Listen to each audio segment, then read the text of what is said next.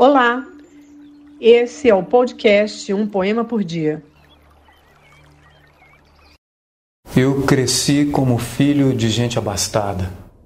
Meus pais me colocaram um colarinho e me educaram no hábito de ser servido e me ensinaram a dar ordens. Mas quando já crescido, eu olhei em torno de mim.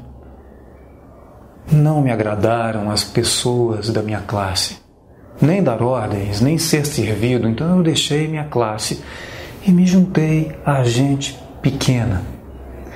Assim, eles criaram um traidor, ensinaram-lhe suas artes e ele denuncia-os ao inimigo. Sim, eu conto os seus segredos, eu fico entre o povo e explico como eles trapaceiam. E digo o que virá, pois estou instruído em seus planos. O latim de seus clérigos corruptos eu traduzo palavra por palavra em linguagem comum, então ele se revela uma farsa. Eu tomo a balança da justiça e mostro os pesos falsos. E assim, seus informantes relatam que eu me encontro entre os despossuídos quando tramam a revolta. Eles me advertiram e me tomaram que eu ganhei com o meu trabalho.